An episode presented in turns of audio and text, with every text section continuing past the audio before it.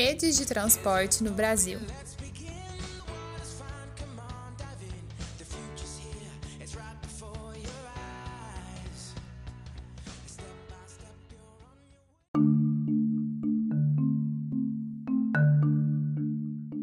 Pessoal, tudo bem? Prontos para o último episódio do bimestre. Nesse a gente vai falar das redes de transporte do Brasil. No episódio anterior de redes de transporte a gente falou um pouco, né? É, bastante, na verdade, dos conceitos, falamos dos diferentes tipos de modais, os custos de implantação, de manutenção, falamos também da eficiência de cada um. E nesse episódio a gente vai focar aqui no nosso Brasilzão e falar de alguns problemas, né, em relação a esses diferentes tipos de modais. A questão que o Brasil é, é dependente, né, muito dependente de um tipo de matriz e isso não é legal, porque, como eu disse né, no episódio anterior, a melhor modalidade é a intermodalidade tá? Melhor, né? Ou seja, não depender de um único tipo, né, de modal. Mas a gente vai falar de muita coisa nesse episódio. É um episódio muito importante, como todos os outros, e é o nosso último. Então vamos lá. Primeira coisa que eu gostaria de destacar em relação à matriz de transportes é de sobre uma situação aqui do Brasil que, que há bastante tempo já acontece e ainda hoje é uma realidade, é a questão do gargalo econômico. Eu vou explicar o que seria esse gargalo econômico. Olha, de uma maneira bem simples, uma empresa possui um gargalo de produção quando a maioria das suas etapas possui uma certa velocidade de produção. Mas uma única etapa possui uma velocidade muito menor do que as outras, e isso acaba acarretando, né, atrasando todas as etapas seguintes. Então, a nossa questão, né, de transportar tudo que é produzido é o nosso gargalo. A gente não tem um transporte eficiente, não tem um transporte rápido, fácil, barato é o nosso gargalo econômico. A gente produz muito, né, de dif diferentes produtos e o nosso gargalo econômico está nessa questão do transporte, de não ter um transporte eficiente, de ter um transporte em grande parte do país precário, o que acaba atrasando toda a distribuição né, e ocasionando, né, um maior é, custo durante toda essa cadeia produtiva e principalmente né, na questão da distribuição. O frete aqui no Brasil é muito caro, o pedágio é muito caro, então quem trabalha com isso, nos caminhoneiros, carreteiros, sofrem muito para ganhar é, um salário digno, né? Porque a, a, o combustível é muito caro e as condições dos estradas, então tem uma série de fatores que a gente vai discutir. Então a gente pode sim pensar é, que a matriz de transportes é um dos nossos gargalos econômicos. Qual seria o motivo desse cenário? O principal motivo é a questão né, da pouca intermodalidade. A gente é muito, muito dependente do modal rodoviário, tá? E essa dependência é histórica. Eu vou falar um pouco dessas fases, né, do desenvolvimento das redes de transporte aqui no Brasil, mas já tenho em mente que é, é uma dependência histórica. Bom, eu vou fazer um breve resgate histórico agora, né, em relação à implementação das redes de transporte no Brasil. Vou falar umas datas bem importantes, então fiquem atentos. E depois eu destrincho melhor, né, algumas fases, né, as fases é, que têm grande relevância para a gente entender o tema. E mais à frente a gente fala como que se encontra, né, atualmente os nossos modais. Entre 1840 e 1930, nós temos a expansão do café. Né? Então, o café é o principal produto de exportação nesse período. E nesse sentido, a elite cafeira vai ter um papel fundamental, pois é ela né, a principal responsável por implementar é, o modal rodoviário e ferroviário, principalmente né, voltado para o litoral, onde se encontravam né, os portos de exportação e escoação do café. Então, esse período é conhecido como auge rodoviário. Claro que tem a implementação né, do sistema ferroviário, inclusive cada cafeeiro né, vai acabar implementando sua própria malha rodoviária para escoar o café, mas é um período assim muito forte de rodoviarização, principalmente, como eu disse, voltado para o litoral. Entre 1930 e 1955, nós temos um período conhecido como nacionalização, né, que é justamente é, o período da Era Vargas. Esse momento histórico né, é marcado pela tentativa de iniciar o processo de industrialização pelo país. Porque o Brasil né, ele estava, é, vamos dizer assim, atrasado em relação ao processo de industrialização. Então, era um plano de governo do Vargas. E naquele momento, a solução que ele, que ele precisava era de uma solução rápida e eficiente para lidar com a questão da rede de transporte brasileira, que era muito escassa né? Era precária, não teria como esse projeto de industrializar o país é, ser levado adiante se ele não investisse né, em um modal de transporte, se não investisse em ampliar nossa rede de transporte. Porque, como eu disse, né, a, as rodovias e as ferrovias eram mais voltadas para o litoral, estavam sob o domínio da elite cafeeira. Então, Vargas precisou ampliar nossa rede de transporte. E por conta né, da, da do momento, né, dele estar tá buscando uma solução rápida, barata, eficiente, ele investiu pesado em rodovias, né? Também investiu em ferrovias, mas principalmente em rodovias. E todos os governos que vão vir a partir dele, né, posterior a ele, o governo de JK e dos militares, vão seguir nessa linha, né, de pensamento, porque, é, principalmente de JK, né, que a gente vai aprofundar mais. Então, entre 1955 e 1990, há uma continuação dessa, é, vamos dizer, política de rodoviarização, tá? E de 1990 até hoje, né? Nada mudou muito, tá? É, nós temos muito mais rodovias do que ferrovias. Somos dependentes demais das rodovias. E o que a gente vê hoje é a questão da privatização né, de muitas rodovias e ferrovias. Mas a gente ainda lida com o problema né, de ser dependente é, do modelo, né, do modal rodoviário. Parece como estrela radiosa neste céu azul de anil. O seu nome é uma bandeira gloriosa para salvar este Brasil. Juscelino Kubitschek é o homem, vem de Minas das bateias do sertão. Juscelino, Juscelino é o homem que além de patriota é nosso irmão. Brasil,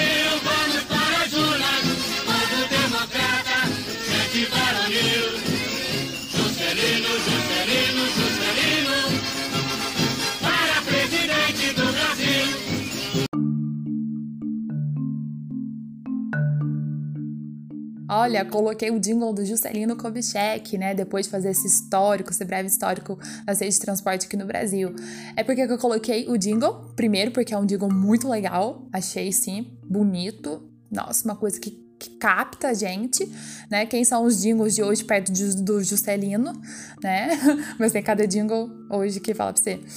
É, e por que o Juscelino, né, o período que o Juscelino governa, com seu lema 50 anos em 5, né, fazer o Brasil crescer 50 anos em 5, é extremamente importante para a gente entender essa dependência do Brasil em relação ao modal rodoviário. Porque é nesse período aqui, né, depois os governos que vêm, né, posterior ao do Juscelino, que há um processo assim, radical de rodoviarização, né, essa palavra é enorme, né, de implementar rodovias mesmo pelo Brasil inteiro. É, uma questão para a gente entender o porquê né, disso ter acontecido é a questão mesmo até do próprio lema do, do Juscelino, né? Crescer 50 anos em 5. A gente entende Juscelino, tá? É, nós, estudantes aqui do vestibular, a gente tem um plano de estudos nível Juscelino, né? O Juscelino queria fazer o Brasil crescer 50 anos em 5 e a gente tenta estudar 3 anos em 1, um, né? Então, quando você estiver estudando vestibular fala assim, ah, eu tô estudando a moda Juscelino, a pessoa vai falar, o quê? Vou estudar 3 anos em 1, um, né? E vou passar. Amém. É, então a gente consegue entender o Juscelino, porque se ele quer crescer 50 anos em 5, né, ele tá tentando trazer para o Brasil, né, é, fazer do Brasil, na verdade, né, modificar totalmente o Brasil, fazer o Brasil crescer. E para isso, a gente já viu no episódio anterior a importância do desenvolvimento de modais de transporte eficientes. O Brasil tinha muito, pouco, né? É, integração. Então, esse período do Vargas e principalmente do Juscelino e também durante a ditadura militar é um processo de integração do território. Né? Os militares vão fazer várias obras também, né? É, na Amazônia, tem a questão da Transamazônica, de de chegar também, né, nos estados aqui do meio do país, né, do centro-oeste. E o Juscelino também vai se preocupar com essa questão, né? Tanto que a construção de Brasília, claro, tem outros motivos, mas nós temos a famosa construção de Brasília. Então, há esse projeto de integração do país. E ao desenvolver, né, é, rodovias por todo o país, e ferrovias, mas principalmente rodovias, ele acaba integrando né, o país. Porque o que, que integra mais do que uma estrada né, que está ligando diferentes lugares? Então, é, há essa necessidade rápida de investir né, nesse modal. E qual que é o modal mais rápido de implementação que custa mais barato? A rodovia. Então a gente vê, né, ali naquele momento do Juscelino preocupado com o crescimento do Brasil, de trazer indústria, né, para o Brasil, a questão, né, de, de achar um modal rápido de implementação e de custo barato. A questão é que depois de implementado e ter dado um certo né, fôlego aqui para que as, as indústrias consigam se desenvolver né, e tenham né, por onde é, é, fazer o transporte né, dessas mercadorias, Seria muito interessante se os governos posteriores tivessem investido em outros modais, mas eles foram na linha do Juscelino e investiram muito mais em rodovias, né? Os militares e também os governos que vieram pós, né, esse período aí, é, até os governos mais atuais. Então, essa dependência, né, da rodoviarização é, né, desde a era Vargas e principalmente desse período que o Juscelino governou. Agora que vocês já entenderam a importância do menino Juscelino, né, em todo esse processo, né, é, da, da disseminação, né, do, do, modal rodoviário, a gente vai falar de como que tá hoje, né, todos esses modais aqui pelo território brasileiro. Vamos começar falando do sistema ferroviário. Bom, a matriz ferroviária, né, ela também é uma herança direta, né, da elite do café. A gente já falou que é, ela, ela, né, e a rodovia, primeiramente, foram mais é, concentradas no litoral e a ferroviária permaneceu, né, não, não com essa, esse período de nacionalização na era Vargas e no JK, não houve, né, essa implementação em larga escala da ferrovia como houve da rodovia. Da rodovia. Então, a ferrovia está mais recita mesmo ao lado né, do litoral. E temos uma questão, né, advinda dessa herança da elite do café, que é problemas com a bitola, que é uh, um, uma parte, né, do trilho ali que tem um tamanho diferente, porque cada cafeicultor, na época, né, fazia sua própria malha ferroviária para escoar seu café. Então cada um colocou uma bitola diferente, né? O comprimento lá do trilho. Então hoje, né, esses trens acabam não se integrando por conta da malha ferroviária, né? Então temos um problema aí. Tem o um trem, mas precisa de, de um trem para cada malha, porque um trem, só um trem, não consegue percorrer vários quilômetros de malha ferroviária por conta da bitola, né? De ser de tamanho diferente. Então, eu já falei, né, que é, nós temos a questão de, de ter uma implementação muito cara, né, para a questão ferroviária e temos muito pouco ferrovia aqui no Brasil. Né? O transporte, basicamente, é de alguns tipos de grãos, tá? Soja, milho e minérios.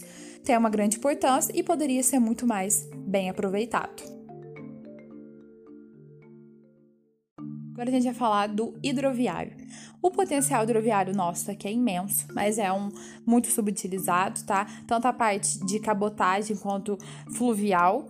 É, tem até uma possibilidade de implementar né, esse sistema hidroviário, porém exige um custo elevado. Tem questões ambientais envolvidas também, como deslocar a população ribeirinha, né? E outros problemas ambientais envolvidos, né? A gente teria que é, construir eclusas, né, para superar os desníveis naturais. Tem a questão, né, que nem todo rio é navegável, a gente tem rios, né, que possibilitam a ampliação desse sistema, mas é um sistema, né, é um modal que exige custos elevados.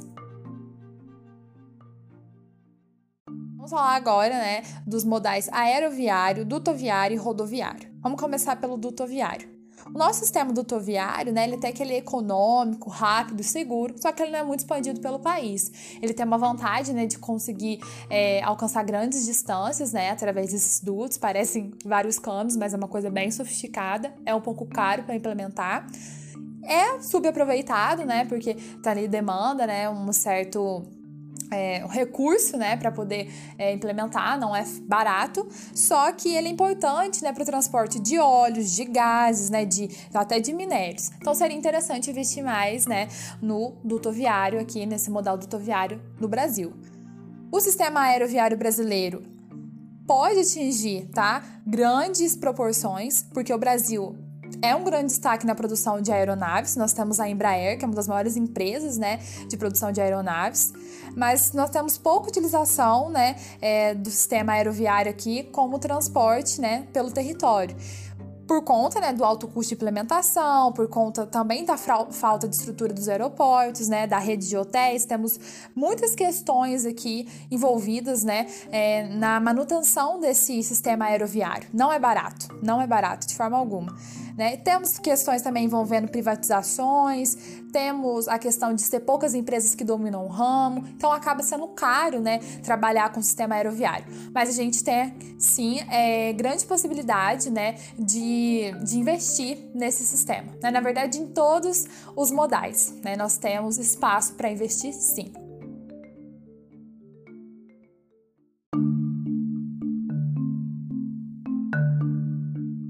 Por último, para a gente encerrar esse episódio, né, a gente vai falar do modal rodoviário, né, que foi a estrela desse episódio, né? Eu bati em cima, acho que vocês estão até cansados. Já entendi, já entendi que o modal rodoviário é o mais importante, já entendi que a gente é dependente, né? Eu falei muito né? Bati em cima mesmo, porque a gente tem que ter noção, né? Porque cerca de 62% de toda a carga, né, transportada aqui no Brasil é transportada pelo modal rodoviário, né? E dependendo do produto chega a passar disso. Então, nem vou falar mais, né, da importância, porque eu acho que já tá bem claro. Então a gente vai falar, né, como a gente já falou bastante dele, já falou da, da importância, da dependência, fez um apanhado histórico, a gente vai falar das questões mais atuais, né. Por ser um modal que demanda, né, uma, uma manutenção constante, né, o custo de manutenção acaba sendo caro, e o que a gente vê, na verdade, é o contrário oposto disso, né. As estradas estão abandonadas, tem muito pouca manutenção, as estradas, as rodovias que são bem... É, equipadas, as rodovias que estão em boas condições são as rodovias que cobram um pedágio alto. Então tem essa questão, tá? Há uma, muito, uma desigualdade bem grande aqui no Brasil em relação às regiões, né? O Sudeste é a região que concentra as melhores é, rodovias do país, tá? Grande parte das estradas são pavimentadas, asfaltadas, tem uma porcentagem assim pequena é, de estradas, vamos dizer assim, não asfaltadas nem pavimentadas. E quando a gente compara com outras regiões do país, região centro-oeste, norte, nordeste, né, é, essa porcentagem vai diminuindo. Né? Então a gente encontra pelo país muitas estradas em condições precárias, né? Não há nenhum tipo ali de manutenção. Isso acaba é, impactando em muitas consequências, né? Acaba trazendo muitas consequências para quem trabalha diariamente, né, com o transporte. Temos a questão da, da, proliferação de pedágios, né? Que no Brasil tem muito pedágio e acaba ficando muito caro a viagem. Aí o frete acaba encarecendo também. Temos a questão do, é, do combustível, tá? Quando os caminhoneiros entram em greve, né, a gente sabe como que o Brasil para, né? A gente viu isso na greve de 2018, né? O Brasil praticamente parou, né? Dada a importância, né, desse trabalho, né, dessa, desse, dessa atividade essencial. E uma das, uma das várias queixas né, que, os, que os caminhoneiros têm é em relação a como que o preço do combustível ele varia muito rápido. Às vezes, né, a, o caminhoneiro fez toda a conta ali que ele vai gastar tanto de combustível, né? Quantos dias de hotel, de comida e faz, né? Já vai ficar vários dias na estrada, já faz sua conta, né? Calcula o preço do frete para poder ganhar em cima disso, né? Para ele tirar o seu ganha-pão. E no meio do caminho, né? Tá na metade do caminho ali da viagem, o preço da gasolina muda, né? O preço aumenta. Então toda aquela conta que ele tinha feito, ele vai acabar ganhando menos, né? Porque o preço da gasolina mudou. Ah, mas centavo subiu, mas ele gasta litros e litros e mais litros, né, para cruzar o país. Então ele vai sim perder dinheiro, né, caso ocorra essa mudança. Então muitos caminhoneiros estavam reclamando disso, né? Eles não tinham uma estabilidade. No meio da viagem lá, mudava o preço da gasolina e não teria como ligar para a pessoa e falar, ó, o frete vai subir porque no meio do caminho aumentou o preço da gasolina, aumentou o preço do diesel, aumentou o preço do álcool, né? Não tem como, ele vai acabar saindo perdendo, né, com essa viagem, né? Um pouco, né, do que ele achava achava que ia ganhar, ele vai acabar tendo que gastar mais. Então, é uma questão assim a, a, se pensar, né? Se é um modal tão importante, tão necessário, por que não né, garantir que ele fique cada vez mais eficiente? Né? Vamos cuidar melhor né, da, das nossas rodovias. E se é um modal, o modal é o principal do país, né? É a matriz nacional, né? A principal matriz nacional por que, que, em tantas partes do país é uma matriz que se encontra abandonada, né? Não faz, é muito incoerente, né, a gente pensar isso, né?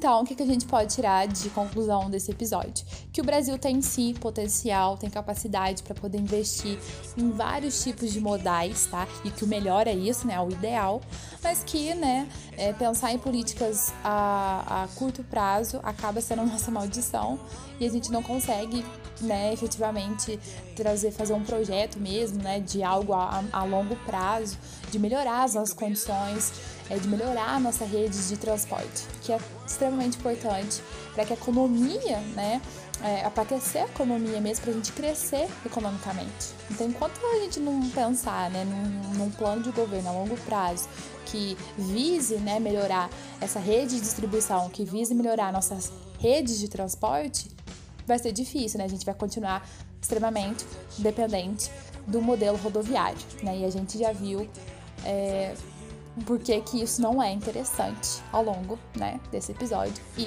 dos outros. Agradeço muito você que escutou todos, você que escutou só alguns e você que está escutando esse, né? O importante é escutar, né? Seria muito legal se você escutasse todos. E eu espero que vocês tenham gostado, né? A gente vai continuar juntos no segundo bimestre, né? E talvez no terceiro, quarto, quem sabe. Mas no segundo é certeza. Então, muito obrigada por escutar os episódios, né? Por é, dar uma chance ao nosso trabalho aqui. Eu espero que eu tenha contribuído de alguma forma, né, para os seus estudos. E é nós. Até o próximo bimestre.